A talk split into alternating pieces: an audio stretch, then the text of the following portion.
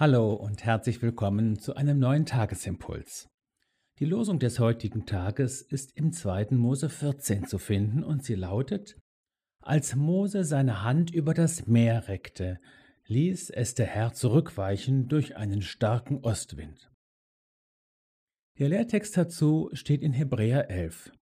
Durch den Glauben gingen sie durchs Rote Meer wie über trockenes Land. Leben mit erhobenen Händen. Konnte Mose zaubern?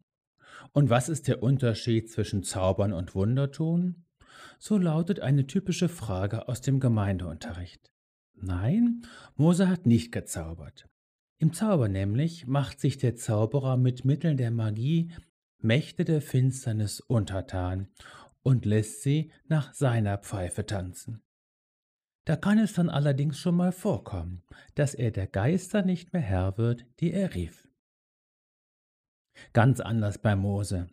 Ein Wunder zu tun bedeutet zu tun, was Gott sagt und mit Gott zusammenzuarbeiten, Raum zu schaffen für Gottes wirkende Kraft.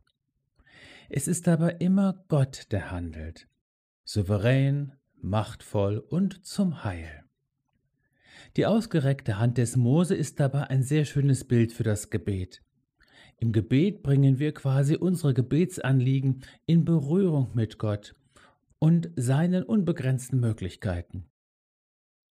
Von Mose ist in dieser Geschichte nicht ein Wort überliefert, aber eine Haltung, eine äußere und damit natürlich auch eine innere. Da bleibt kein Raum für Eigenmächtigkeit. Nicht wir bewegen Gottes Arme im Gebet, das hat Gott gar nicht nötig. Aber er möchte, dass wir unsere Arme bewegen.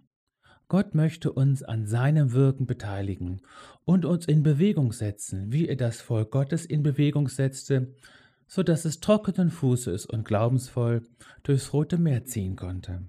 Davon spricht heute der Lehrtext. Vielleicht stehst du gerade auch vor einem unüberwindlichen Hindernis. Erhebe deine Hände und recke sie betend über dein rotes Meer. Sei erwartungsvoll und ganz gewiss, Gott wird handeln. Und dann geh getroste Schritte. So sei gesegnet und trete mutig vor dein rotes Meer.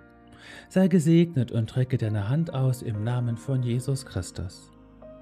Sei gesegnet und ganz achtsam auf das, was er tun wird. Es sei dein Glaube von neuem gestärkt und gesegnet. Gehe nur mutig voran.